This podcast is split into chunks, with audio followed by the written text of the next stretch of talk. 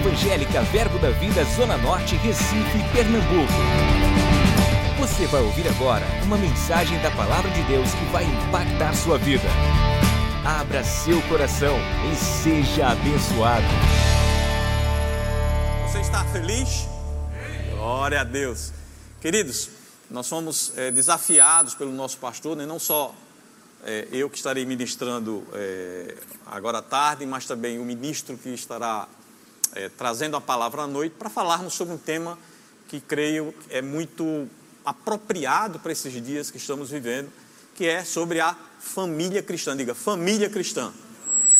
Né? A gente sabe que a família é uma instituição que tem sofrido é, grandes ataques né? das forças das trevas da modernidade, da pós-modernidade e, e cada vez mais nós, como filhos de Deus, como igreja, precisamos estar estabelecido, diga, estabelecido na Sua palavra e nas Suas instruções.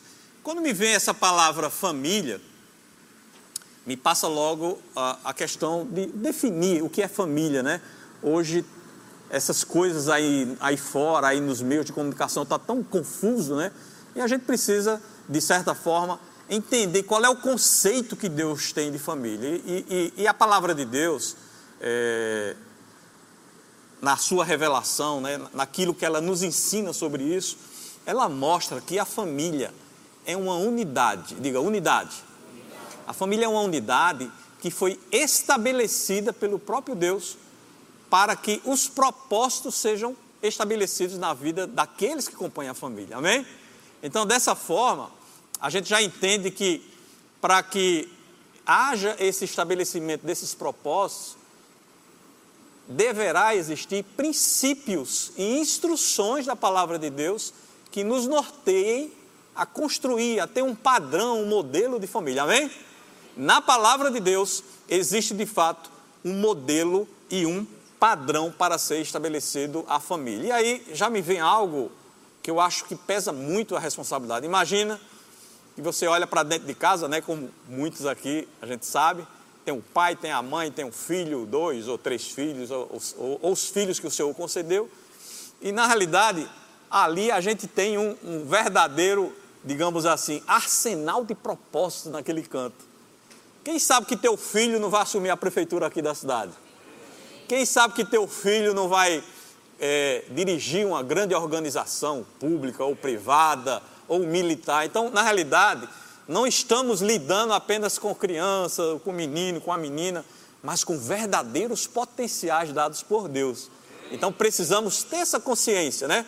Hoje é teu filho, pode ser que ele esteja ainda ao seio materno, amamentando, ou já esteja dando as primeiras carreirinhas, né?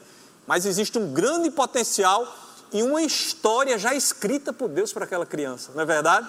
E a gente precisa ter esse senso, essa responsabilidade e guiar a nossa família de acordo com o propósito de Deus. Existe um texto, está lá em Gênesis capítulo 2, versículo 15, a gente vai projetar aqui, diz assim: ó, Tomou, pois, o Senhor, Gênesis 2,15, tomou, pois, não é 21, é 2,15.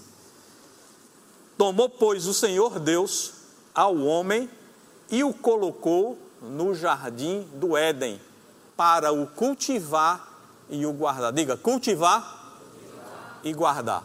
Veja, queridos, que para cada chamado que você tem em sua vida, isso é um princípio fundamental da palavra de Deus. Cultivar e guardar. Diga, cultivar e guardar. Se você vê, se você pesquisar um pouco a, o sentido, a raiz dessas palavras, Cultivar está envolvido com vida, amém? Gerar vida, gerar multiplicação, somar, é sempre com um aumento, né? Cultivar, a gente sabe que se coloca um grão de, de feijão ou de milho na terra, você está cultivando. E existe um potencial para aquilo, aquilo que se transforme, né? Numa grande plantação, né? E traga realmente grandes frutos. Cultivar é vida. Mas também tem a palavra guardar, diga, guardar. Guardar quer dizer administrar. Então, muitas coisas chegarão à tua vida, à tua, à tua presença, ou à tua pessoa, à sua família, né? Aquilo foi fruto da vida de Deus se manifestando para você. mas você precisa também guardar aquilo que você recebeu de Deus. Saber administrar, não desperdiçar, né? ter cuidado, proteger e, e vai por aí. Então veja que esse, esses dois fundamentos da palavra de Deus que eu estou colocando nessa manhã, nessa tarde, especificamente para a família, tem que estar muito atento às nossas decisões. Toda decisão que você tomar dentro da sua casa, com a sua mulher, com seus filhos, esses dois princípios vai estar envolvido. Ou o cultivo, ou você está administrando. Qualquer coisa que você se desaperceba disso, você pode estar gerando danos à própria família. Então, sempre tenha em suas decisões esses princípios. Será que isso que eu estou fazendo está gerando vida? Ou eu estou cuidando bem daquilo que Deus colocou para a minha vida? Se isso for dessa forma, certamente você está dentro de um princípio de Deus e a bênção estará acompanhando a sua vida. Amém? Glória a Deus por isso, né? Vamos ver em, rapidamente ah, a questão do propósito, né? Existe um propósito estabelecido pelo próprio Deus para a família. A sua família, as famílias que o Senhor arrebanhou né, para a sua igreja, elas não estão aqui por estar não foi fruto do acaso, existe um propósito, existe uma destinação ou um objetivo que Deus tinha em mente quando é, abençoou o homem, abençoou a mulher e eles puderam constituir a família. Isso começa com o primeiro propósito, que é o propósito da multiplicação. Diga, multiplicação. Vamos ver lá em Gênesis capítulo 1, versículo 28. Você pode anotar, vai ser projetado também. E fala sobre essa questão da multiplicação. Diz assim: ó, Deus os abençoou e lhes disse: Sede fecundos, multiplicai-vos, enchei a terra e sujeitai-a. Dominai sobre os peixes do mar, sobre as aves dos céus e sobre todo animal que rasteja pela terra. Então veja que o, o ponto um da família é multiplicação, ou seja, pai e mãe, vocês foram projetados para fazer menino. Amém? Diga amém. amém. Evidentemente, essa é a tarefa primordial, né? E fazer muito menino, colocar, encher a terra e multiplicar, né?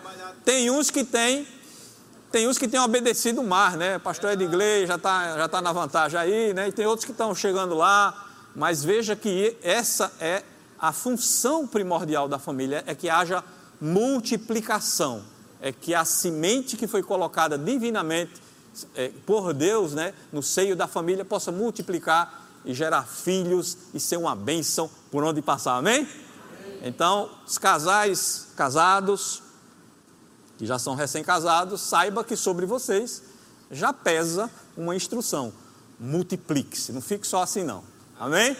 Os novinhos, né? Tem gente que está aqui, que eu já sei, que casou há uns dois, três meses e tal, então já está a instrução sobre ele, ó.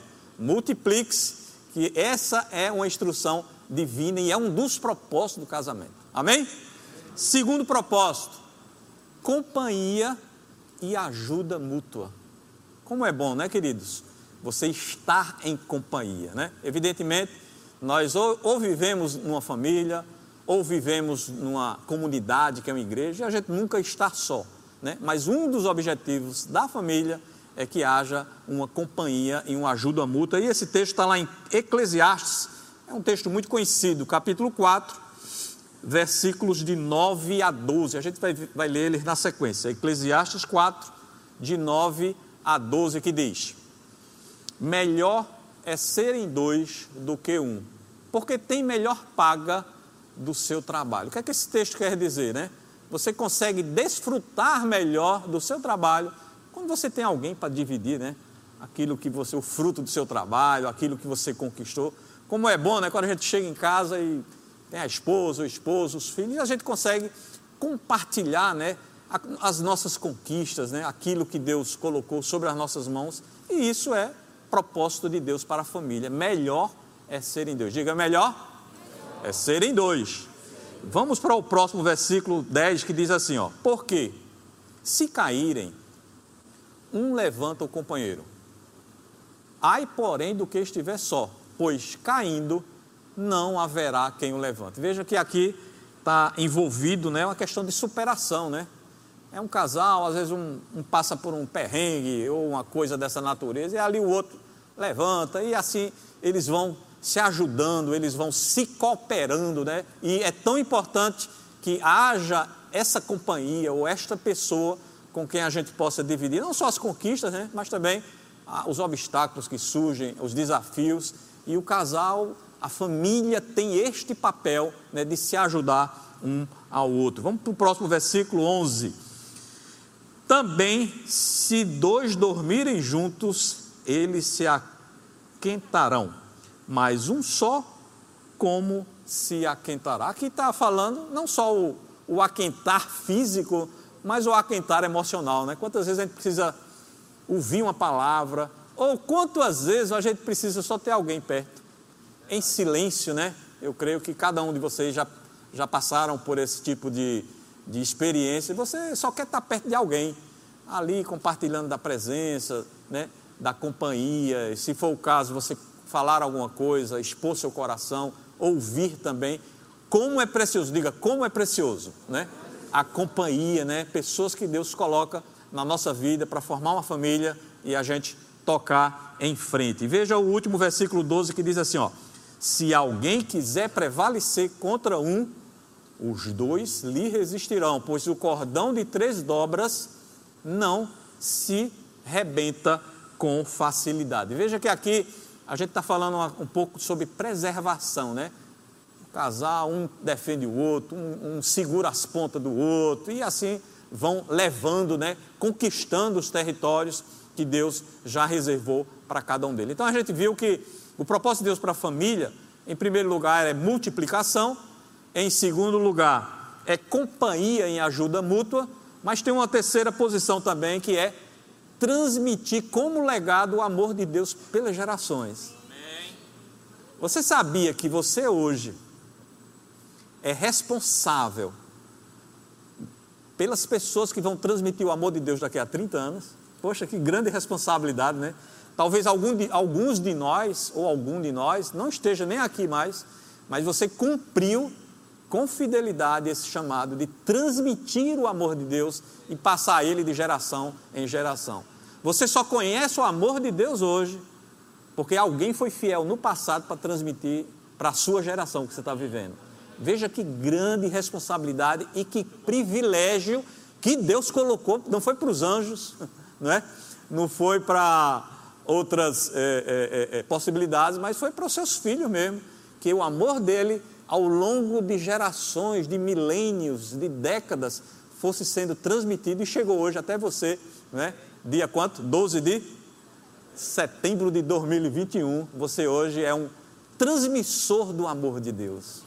Glória a Deus por isso. Vamos conferir isso lá em Salmo 78, de 5 a 7, que diz assim: ó, Salmo 78, de 5 a 7. Ele estabeleceu um testemunho em Jacó, instituiu uma lei em Israel e ordenou a nossos pais que os transmitissem aos seus filhos.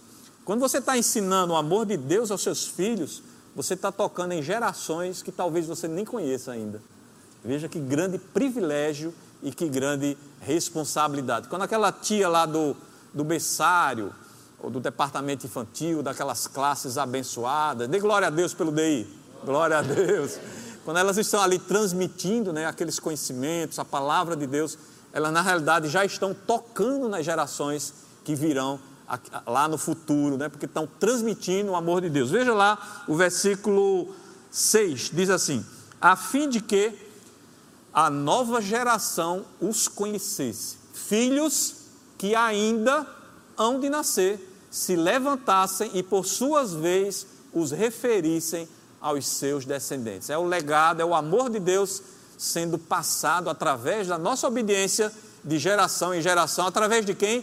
Da família cristã, né? da família que conhece e que teme ao Senhor. Versículo número 7 para que pusessem em Deus a sua confiança e não se esquecessem dos seus feitos de Deus, dos feitos de Deus, mas lhe observassem os mandamentos. Então, que grande tarefa o Senhor nos deu, o Senhor nos colocou de transmitir o seu amor, de transmitir o seu legado às futuras gerações. Amém? Quem sabe não somos nós a geração do arrebatamento Glória a Deus. Se, fosse se você estiver em casa e ouvir a trombeta, glória a Deus por isso, a gente se encontra todo mundo lá em cima, não é verdade?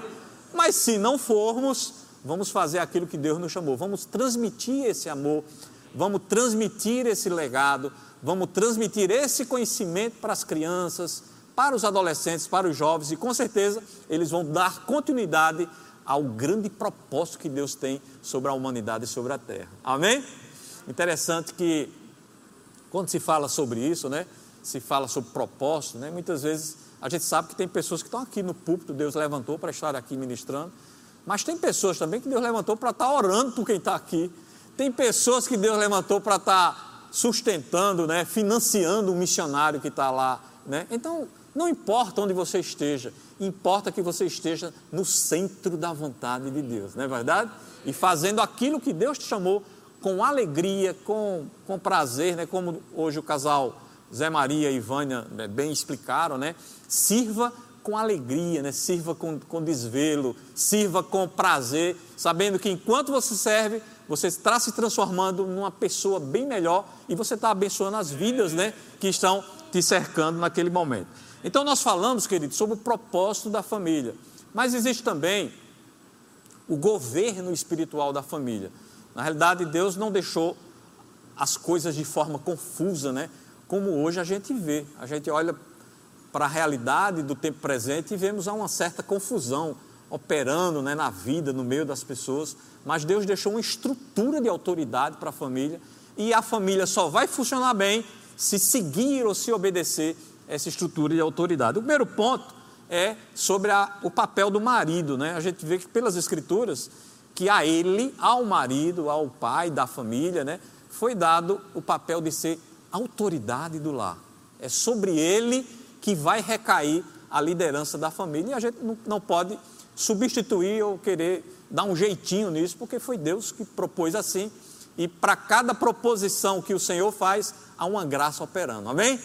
Você pode ser que tenha entrado agora no casamento, você pode ser que teu filho chegou esse ano ou chegou o ano passado e você está um pouco assim até, digamos assim, com expectativa, né? Como é que eu vou criar meu filho? Como é que eu vou dar instruções a ele? Mas saiba que sobre essa estrutura há uma graça operando, há um poder operando, há um favor de Deus operando e você vai fazer de acordo com o que o Senhor quer, não é verdade?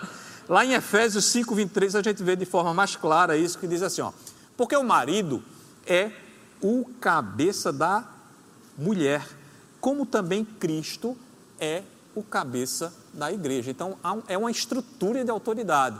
Assim como Cristo é o cabeça da igreja, dentro do lar ou dentro da família, o marido foi levantado né, para ser essa liderança, essa força. Né? Haverá instruções da parte de Deus que virão sobre ele, e a partir dele vai se, ser estabelecido a, a liderança ou a forma que a família vai se conduzir para a glória de Deus, né? Já a esposa tem um papel também bem especificado que é edificar a sua casa. Diga, edificar a sua casa. Isso está lá em Provérbios 14, 1, diz assim, ó.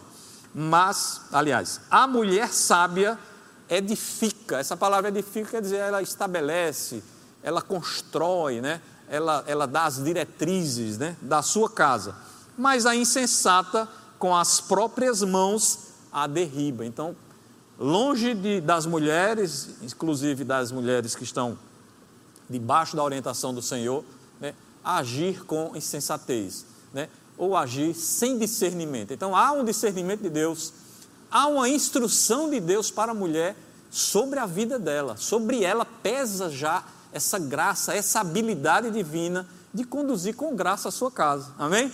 Tocar na, na, nas diversas áreas, na administração da sua casa, né? no cuidado com o marido, no cuidado com os filhos. Irmãos, aqui entre nós, quando a mulher sai uma semana da casa, por algum motivo, né? Não sei se, você já, se é só lá em casa isso ou se acontece em outras casas, mas a casa fica meio sem estrutura. Concorda comigo? Sim ou não? A gente pode até tentar varrer, fazer uma coisa ou outra, mas não fica né, naquele padrão, porque Deus colocou isso sobre a mulher. Né? Aqui a gente não está colocando né, que existe um trabalho mais digno, um trabalho menos digno, mas existe uma graça operando na vida das mulheres que fazem com que elas conduzam com perfeição, com habilidade, com beleza, né? com leveza a, a gestão, né? a administração da casa. Né? Eu me lembro que há uns dois anos estava né, tendo a encontro de mulheres, né? Em outubro, como é que chama? É o Conferência de Homens e Mulheres, né? Aí teve um período aqui que só iam as mulheres. E acho que a minha esposa foi, passou dois ou três dias, emendou, fez outra coisa lá. E quando chegou, a gente tentou até disfarçar um pouco, botou umas coisas por debaixo, um por outra, né? Mas ela percebeu que algo não funcionou bem ali naquele período. E foram só três dias, irmão. Imagine uma semana, 15 dias, só Jesus na causa, né? Tem que pedir oração de joelho para que a coisa funcione bem. Então, veja, eu estou dando um exemplo simples, mas existe algo mais profundo e mais grandioso sobre esse tema, de como é, como é gracioso a mulher fazendo a gestão do seu lar, organizando as coisas, dividindo as tarefas, né? pensando, inclusive fazendo mais de uma coisa numa vez só, uma habilidade que os homens não têm. Não sei se Edgley tem essa habilidade, mas eu, eu faço, ou eu escuto ou eu dirijo. Não dá para eu fazer as duas coisas ao mesmo tempo. Né? Tem gente que tem um pouquinho mais de, de, de capacidade, aí, como o pastor Ricardo, ele consegue fazer talvez duas ou três coisas, né? Mas o homem ele tem essas, digamos, deficiências que as mulheres não têm. Então há uma graça especial operando sobre a vida delas. Amém? E isso tem que ser posto em prática, né? tem que fluir com isso aí.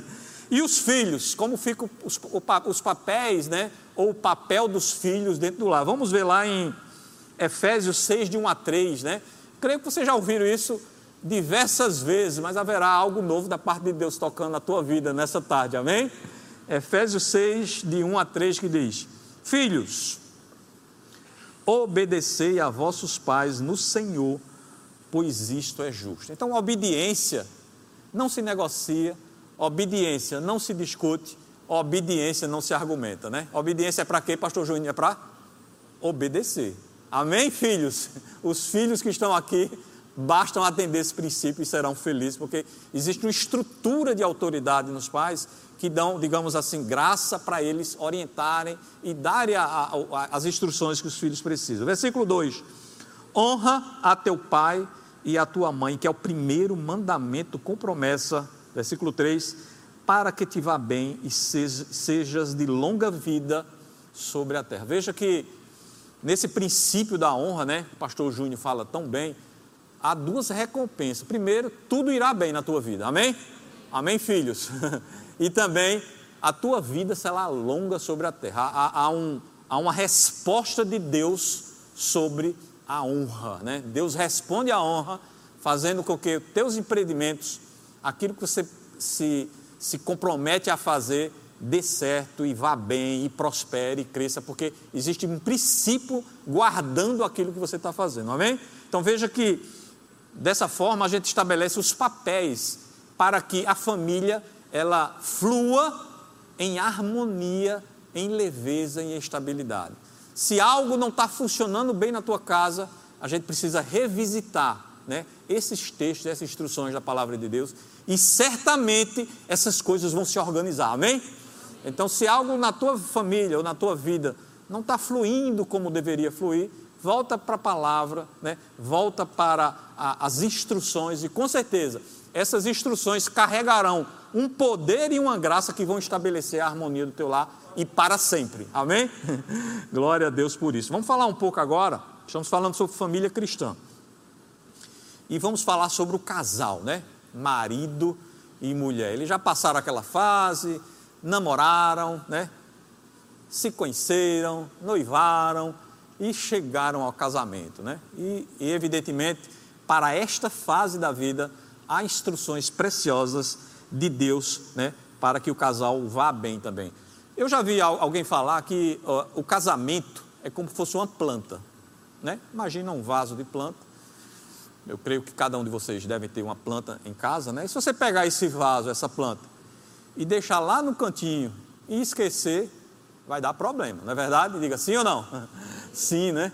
Essa planta vai murchar, vai faltar água, vai faltar talvez a luz do sol e ela vai ficar definhando, né? Isso mostra que o casamento, assim como aquela planta, precisa ser regado, precisa ser cuidado, precisa ser tratado, precisa, precisa de atenção, né? O casamento, o homem, o esposo e a esposa precisam ter atenção um para com o outro para que essa planta possa se desenvolver. Que atenção é essa, né? Eu creio que tem algumas coisas assim bem é, pontuais que, que podem trazer exemplo para exemplo. Por exemplo, a questão do diálogo, né? O casal precisa conversar, precisa dialogar, não é verdade? Trocar ideia, conversar, saber o que é bom para um, o que é bom para o outro, e aí entrar em acordo, né? Porque sem acordo a coisa não funciona, né? O homem precisa, especialmente o homem, né? eu não digo nem a mulher que ela já tem essa, essa facilidade, mas o homem precisa aprender a ouvir. Né? Muitas vezes, ouvir, né? você está no celular, diz lá o que é que tu quer, e está mexendo lá no celular. Não é esse tipo de ouvir, né? É ouvir com atenção, ouvir com consideração, né?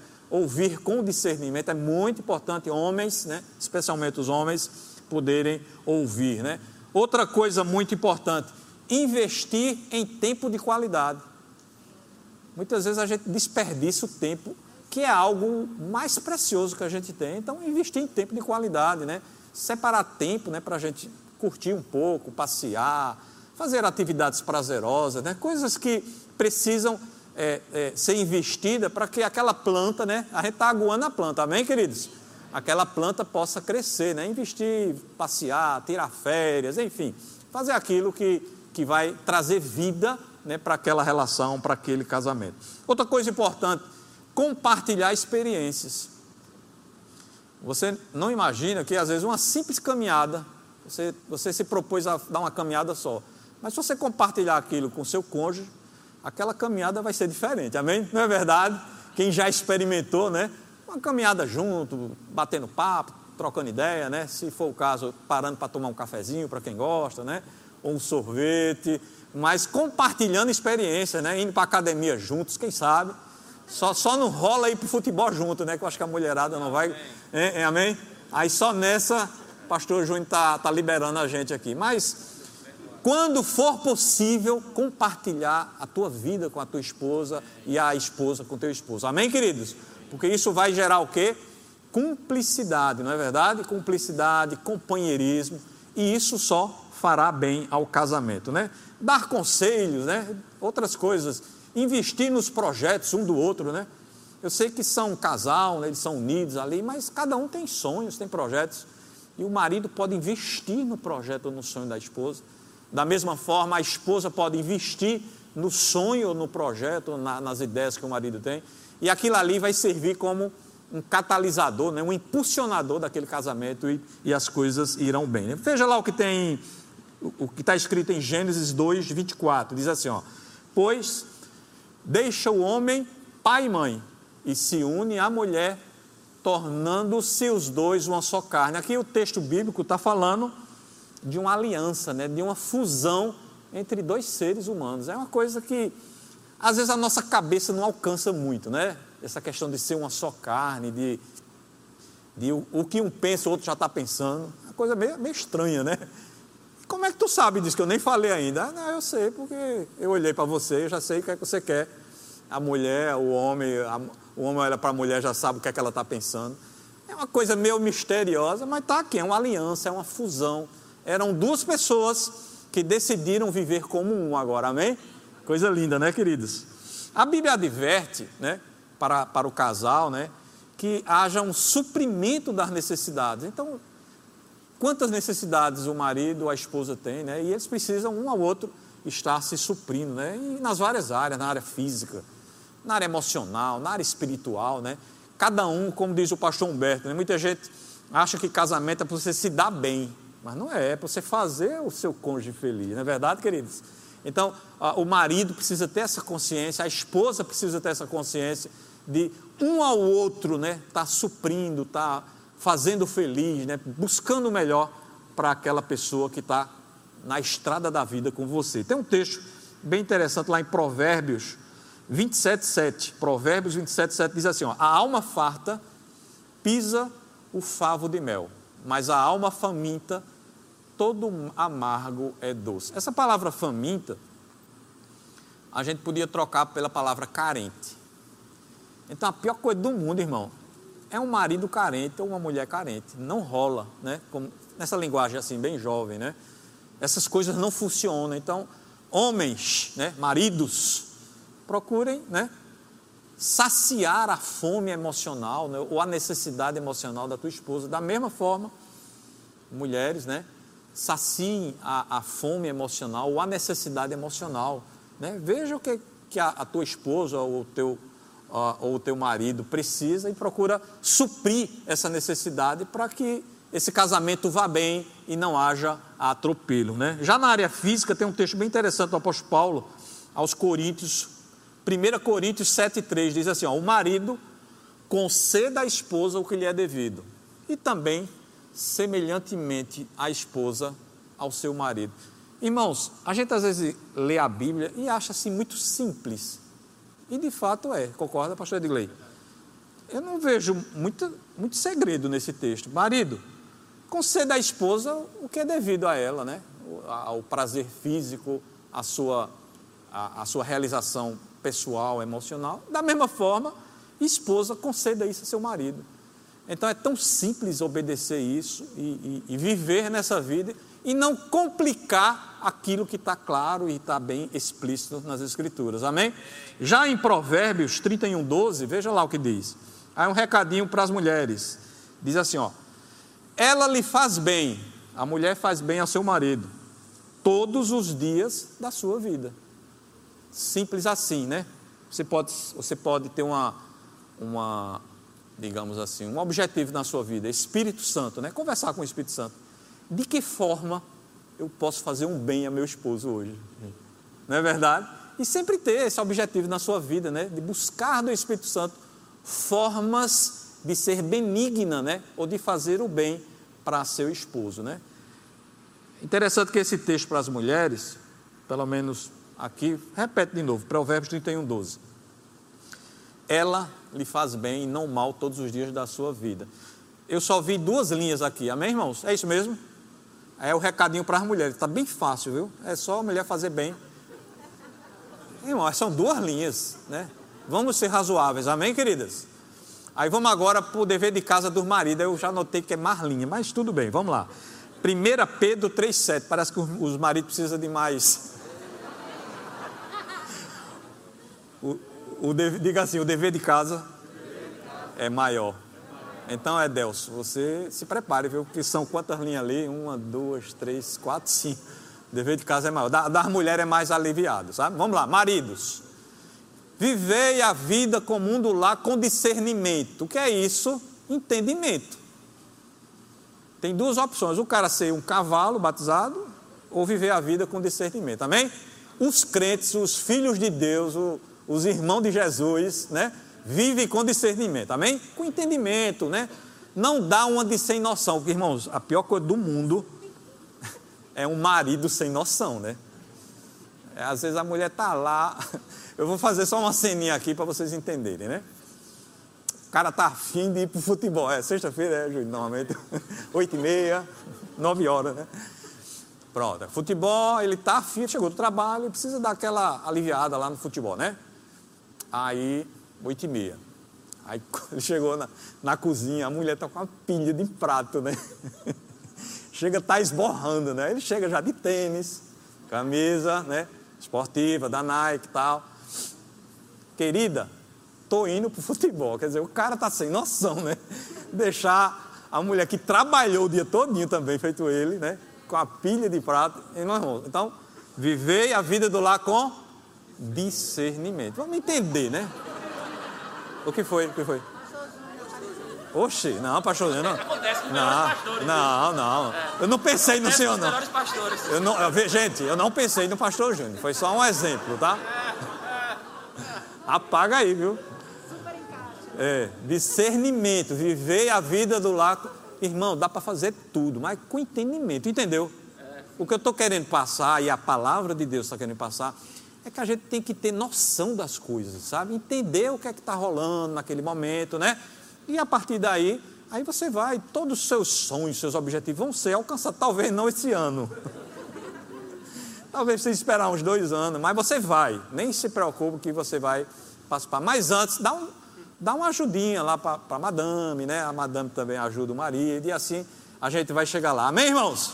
Se é a palavra de Deus nos ensinando, viu? É com graça mesmo, é com, é com leveza e tal. Vamos continuar as cinco linhas do marido, né? 1 Pedro 3,7.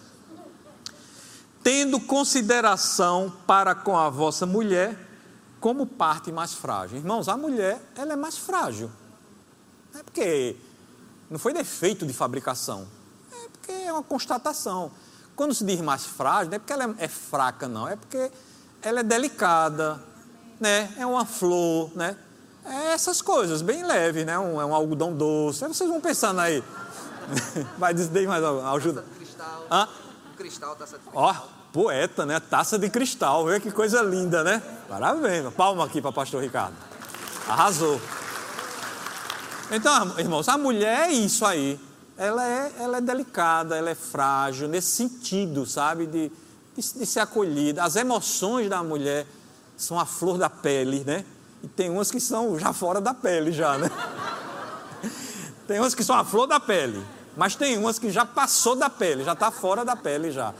Então o homem tem que ter esse entendimento e, e ter esse simacol, né? Tomar aquela pílulazinha de simacol e, e poder é, digamos assim, tratar ela com a dignidade, né, e sabendo dessa fragilidade. Aí diz assim, ó, voltando para o texto: tratai-a com dignidade, porque sois juntamente herdeiros da mesma graça de vida. Diga assim: herdeiros, da mesma graça de vida. Irmãos, isso é lindo, né?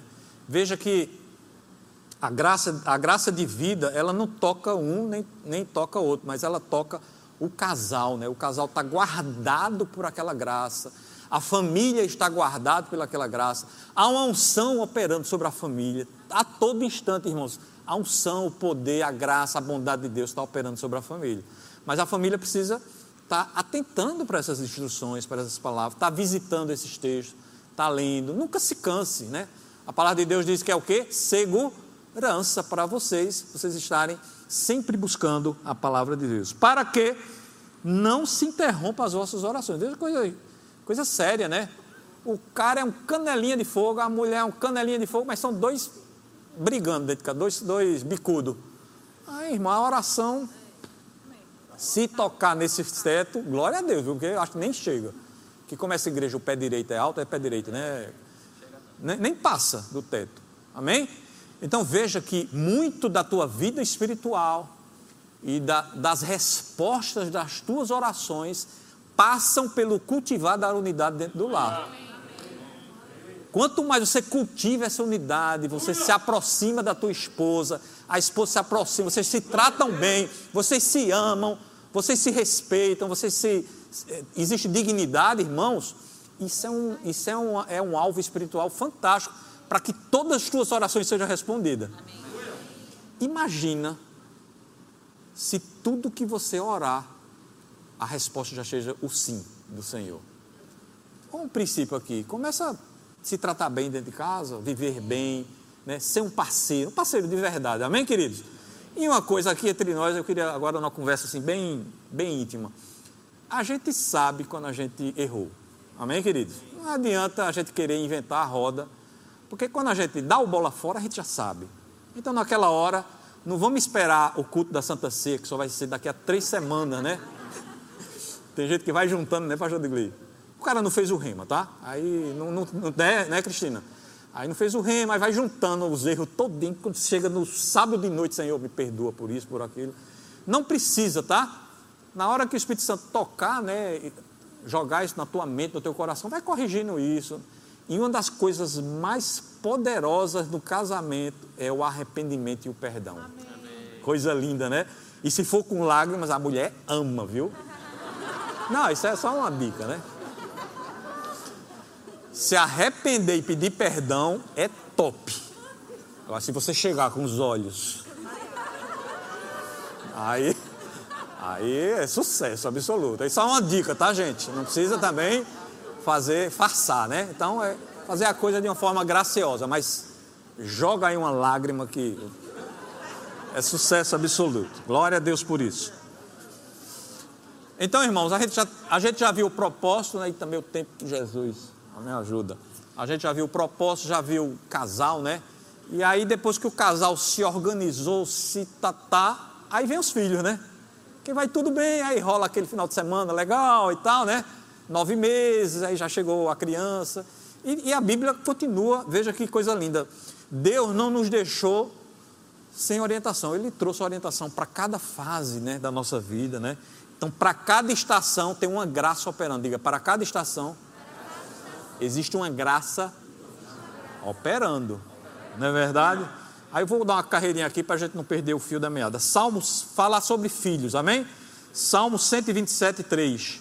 Herança do Senhor são os filhos, o fruto do ventre, o seu galardão. Então, irmão, menino é um prêmio que o Senhor dá né, na família, né? Menino é a coisa mais preciosa que você tem, né? É a coisa mais gostosa que você tem, né? Eu vejo às vezes maluzinha do pastor é, Ricardo, né? Correndo aqui, dá vontade de apertar, de puxar, mas tem que ter cuidado, né? Porque o, pai está olhando, né? Mas é uma coisa muito linda, irmãos, né? Fofa, né? O Davizinho do, do querido pastor é, Rodrigo, né? E tantas outras crianças, né? São coisas lindas, são, digamos, são rubins, são pérolas que o Senhor coloca nas nossas mãos e a gente precisa cuidar, né? É o fruto do ventre, né? a herança do Senhor, né? Vamos ver lá Efésios 6,4, que diz assim: Vós pais, não provoqueis a ira vossos filhos, mas criai-os na disciplina e na admoestação do Senhor. Então existe um conselho do Senhor, né? uma disciplina do Senhor, para que teu filho vá bem, né? Vai criando, você vai dando instrução e aquela criança vai crescendo em estatura e graça diante de Deus e diante dos homens, né? Tão bom isso. E veja que você tem um grande privilégio, irmãos. Eu quero até enaltecer né, a função da igreja. Você criar teu filho num ambiente desse, irmãos, é uma graça, é um privilégio. Você tem que agradecer todo, todo dia ao Senhor, porque Deus te colocou essa família aqui para que seja um suporte, né, para que teu filho cresça em graça, em sabedoria, né? e alcance tudo aquilo que o Senhor tem sobre a vida dele. Eu já declaro agora, em nome de Jesus, crianças abençoadas, prósperas, frutíferas, crianças cheias de saúde, guardadas, protegidas e guiadas por Deus e pelo Santo Espírito. Amém? Em nome de Jesus. Deuteronômio 6, de 6 a 7, diz assim: ó. Estas palavras que te, te, hoje te ordeno estarão no teu coração. Então, tudo que eu estou falando hoje, que Deus nos instruiu da, da sua palavra, guarda no teu coração. Amém, queridos? Estarão no teu coração. Tu as inculcarás a teus filhos e delas falarás assentado em tua casa e andando pelo caminho e ao deitar-se e ao levantar-te. Então veja que essa palavra, eu achei essa palavra inculcar bem forte, né? Inculcar é Parece que é uma coisa que é empurrando mesmo, né, irmão? Né, pastor Edgley? Não é uma coisa tão simples, é, é, é colocando mesmo palavra para esses meninos. Criança, irmão, é como se fosse uma esponja. Amém? O que você botar para a criança, ela absorve. Porque ela, a mente dela está fresquinha, está tá novinha, né? Então, o que você colocar, então, é andando, é se levantando. Não perca a oportunidade de estar tá ministrando a teus filhos. Amém?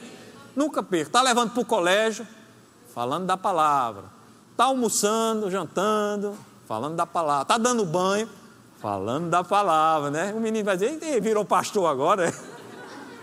Você é o pastor da sua casa, amém? O teu púlpito é a tua casa, né? Muita gente está procurando o púlpito, mas a casa está tá faltando um pregador, pronto. Hoje, levanta as mãos aí, pai e mãe. Quem for pai e mãe, consagro agora, em nome de Jesus, pastor e ministra, eu não vou dizer pastora porque o ministério não, é, não, não gosta muito. Aí, pastor e ministra da sua casa, em nome de Jesus, está feito. Pronto. Ó, só hoje vai sair daqui, sei lá, uns 100, uns 100 pastores. É, é um verdadeiro congresso de pastor, né? Amém? Tua casa é tua igreja. Então prega, fala da palavra. Mas, irmão, eu só sei um versículo. Pronto, comece por ele e Deus vai te ajudando, vai te colocando palavras e tua família será uma bênção. Irmãos, eu vejo aqui famílias abençoadas, amém? Pelo Espírito eu vejo isso, vocês ouvindo essa palavra, crendo, né? E, e obedecendo, né? Provérbios 22, 6. Ensina a criança no caminho que deve andar, e ainda quando for velho, não se desviará dele. Veja que a palavra volta a falar no caminho, né? Aqui é muita coisa, muito ligada a exemplo, não é verdade? Não adianta você falar e se comportar de outra forma, né? Vá para a igreja, menino. Não, vá, vá para a igreja com ele. Vá para o evangelismo, menino. É o COD, né? Agora é o COD e tal, sábado à tarde. Vá com ele, bota um gorrinho, camisa legal e vá para o evangelismo com o menino para ele começar pegando, né? Essa estrutura, né? E se organizando. Além disso, né, irmãos? Existe a educação bíblica, a instrução bíblica, mas existe também os princípios éticos, morais, que você precisa passar para o seu menino, né? Não adianta o menino cheio de versículos, decorando e falando grosseiro com a professora. Então, essas instruções precisam ser dadas dentro de casa também. Não deixe para o DI, não, porque o DI, já vi, o DI é 40 meninos numa sala só. Às vezes não dá tempo para ele, ele fazer isso, né? Então, ó, menino ser gentil, ser educado, né? Respeitar os mais idosos, né? E saiba o seguinte, queridos: muita gente acha a tarefa de ser pai e ser mãe penosa. Mas saiba que isso é passageiro. Isso tanto passa, depois você vai sentir saudade disso aí. Eu me lembro que quando as minhas filhas nasceram, nasceram muito pertinho um da outra, porque a gente fez tabela, né? Aí, aí deu esse, esse errinho, né? Que foi uma, com dois anos já foi a outra. E um dia eu orei ao Senhor, aí a minha oração foi assim: Senhor, eu um dia ainda vou dormir. Não, sinceramente, eu orei ao Senhor eu achava que eu não ia dormir mais. Eu acho que é a oração que o pastor Ricardo faz, talvez não, né? Já passou mais. Talvez é, é, pastor Rodrigo ou outros que estão com bebezinho, né? Jesus, eu ainda dormirei. Aí o Espírito Santo respondeu assim: Um dia dormirás. Aí eu, eu agradeci a Deus e fiquei acordado naquele dia, né? Eu vou contar uma bem rapidinho aqui, né? A gente tinha uma estrutura lá em casa, os meninos bem novinhos mesmo, recém-nascido, né? E Aí o programa é assim com a minha esposa. A gente faz assim: quando um menino fizer o, o, aquele serviço desagradável de madrugada, tu limpa e eu dou assistência. Uma, a gente combinou assim, né? Aí existia um produtinho que a gente molhava no algodão, nas bolinhas de algodão. Aí eu ficava molhando, passando para ela, sabe? Um negócio bem produção mesmo, né? Tudo certo, tudo ok. Aí a gente sempre fez isso, dia após dia, noite após noite, sabe? Duas, três acordadas por noite. E eu orando ao Espírito Santo, né? Senhor, vou dormir, não vou tal. Aí um dia, rapaz, eu acho que eu fiquei tão impressionado com isso que eu me acordei. Aí eu peguei o, o algodãozinho, molhei, preparei umas três bolinhas, molhei tudinho. E quando fui dar para minha esposa, ela estava dormindo e a criança dormindo plenamente, né? Ou seja, eu já estava no automático, né? E aí depois eu disse, realmente, eu estou precisando dormir e preciso tirar férias também. Não, é, é, é férias dos meninos, né? Preciso passar esse menino para alguém. Mas saiba, irmãos, que logo, logo, qualquer fase que você estiver passando com seus filhos, isso passa e você vai colher tudo que você plantou na vida deles. E é linda essa colheita, né? Ver filhos crescidos, servindo ao Senhor. Quem não quer isso aqui, não é verdade? Filhos, né? Se, se formando aí na, na, na vida profissional, né? Eu creio que tudo isso vai ser uma bênção. Eu queria só encerrar com um temazinho. Pastor Edgley, só me ajuda. Aqueles seis minutos eu estourei ou tenho? Não, é o de baixo. Acabou de estourar. Acabei de estourar, pronto. Então eu vou bem rapidinho aqui. É, eu queria falar sobre um tema que é muito importante e eu queria que vocês tivessem bem atenção. Né? A gente falou sobre propósito, sobre casamento, sobre filhos, né? estamos falando sobre família cristã. E uma coisa muito importante é fechar as portas para mais influência. A família já está em pleno curso, amém? Os meninos estão crescendo, está uma bênção. E papai, mamãe e os filhos também, à medida que tiverem consciência, precisam fechar as portas para as mais influências. Que influências são essas? São influências, irmãos, dos ataques do diabo sobre a família. E ele não vai vir com o rabo e com o tridente, não. Ele vai vir através de um programa de televisão, através de um videogame, através de sites que não vão edificar, através de um negócio que inventaram agora chamado influencers. E, e a palavra é, é, descarada mesmo, é é para influenciar mesmo. E muitas vezes para o mal.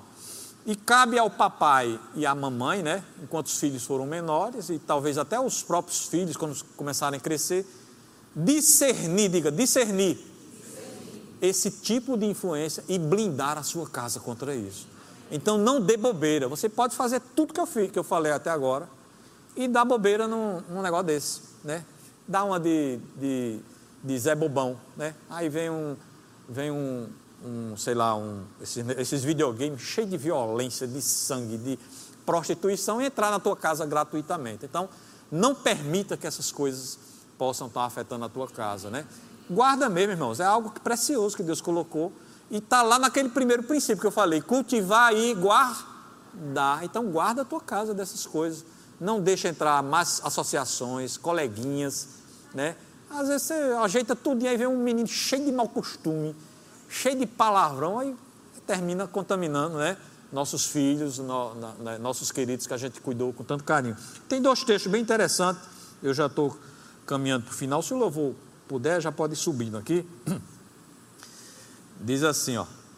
Sede sóbrio e vigilante. Que texto é esse? Me ajuda aí a, a, a mídia. Sede sóbrio e vigilante. O diabo, vosso adversário, anda em derredor como um leão procurando alguém para devorar. Acho que é 1 Pedro 5,8. Vê se é isso. 1 Pedro 5,8. Sede sóbrios, isso aí, e vigilantes. O diabo, vosso adversário, anda em derredor como um leão que ruge procurando alguém para devorar. Então, a tarefa do diabo é essa: é estar tá procurando essas brechas que às vezes a gente intencionalmente ou, ou sem intenção mesmo, a gente está deixando dentro do nosso lar, ele fica buscando, né? Tem outro texto também que está lá em Efésios 4, 27, que diz: Efésios 4, 27, nem deis lugar ao diabo. O diabo só quer o lugar. Aí você não vai dar, você vai fechar, não vai permitir que ele tenha lugar na tua vida, né? Então você vê que a partir disso aí, a vida que você tem uma devocional, você faz um culto doméstico na sua casa, né? Você está cuidando dessas coisas. Você faz da sua casa um ambiente de louvor, irmãos. Quantos louvores lindos, né? De adoração, né? Inunda aquele ambiente da tua casa de louvor e adoração, né? Começa a ouvir mensagens inspiradas dentro de casa. O que é que você está fazendo? Você está gerando um ambiente para o milagre de Deus na tua casa. É uma casa que você entra, você sente a atmosfera. É, é simples, irmão. Você entra numa casa, o pastor Humberto fala muito isso. Um casal acabou de brigar, você entra, chega é pesada aquela, né? Parece que tem uma nuvem assim. Mas da mesma forma, se a tua casa está regada com louvores, com palavra, com cuidado, com carinho entre os participantes da casa, aquele é um ambiente propício para milagre, é um ambiente cheio de graça, de unção, né? Você entra, mas já recebe a cura dentro de casa já. Que a casa está inundada com a presença de Deus, não é verdade? E isso nada mais é de que você tornar Jesus o centro do teu lar. Então convida mesmo, sabe? Jesus, ele já habita em você. Mas diz assim, ó, Jesus, se torne o Senhor da minha casa, o Senhor da minha vida, né? Vem aqui, faça morada mesmo com a gente, né? E eu creio que você vai desfrutar.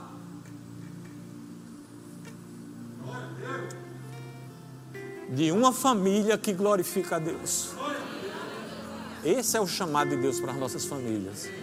É uma família que glorifica a Deus, que você olha para ela e diz: Poxa, eu quero que a minha família seja como aquela ali. Né? É uma família onde a glória de Deus ela é manifesta, há, há uma graça, há uma unção, né? operando naquele lugar. Quem não quer ter um lugar desse? Né? E é possível, queridos. A gente está recebendo essa palavra hoje, e junto com ela existe uma unção que está tocando a vida de cada um de vocês. E está já começando a operar lá na tua casa, você nem imagina. Você está aqui ouvindo a palavra, se alegrando no Espírito, mas tem algo já operando na tua casa, né? Na vida do teu esposo, da tua esposa, dos teus filhos, né? algo que está mudando. Amém, queridos? Eu creio e declaro uma mudança na vida de cada família aqui presente, né? Coisas que estavam é, precisando ser consertadas, sendo consertadas nesse instante, a unção tratando, a unção né, fluindo sobre isso aí, né? Provérbios 24, 3, eu encerro com esse texto, diz assim, ó, com sabedoria edifica-se a casa, e com a inteligência ela se firma. Então há uma sabedoria da parte de Deus para cada um de nós. E a palavra de Deus diz: se alguém quer sabedoria, faz o quê? Peça a Deus. Senhor, dá-me sabedoria para que eu edifique a minha casa. Então faz essa oração e certamente o Senhor vai te abençoar, né? E ouvirão falar de você. Amém?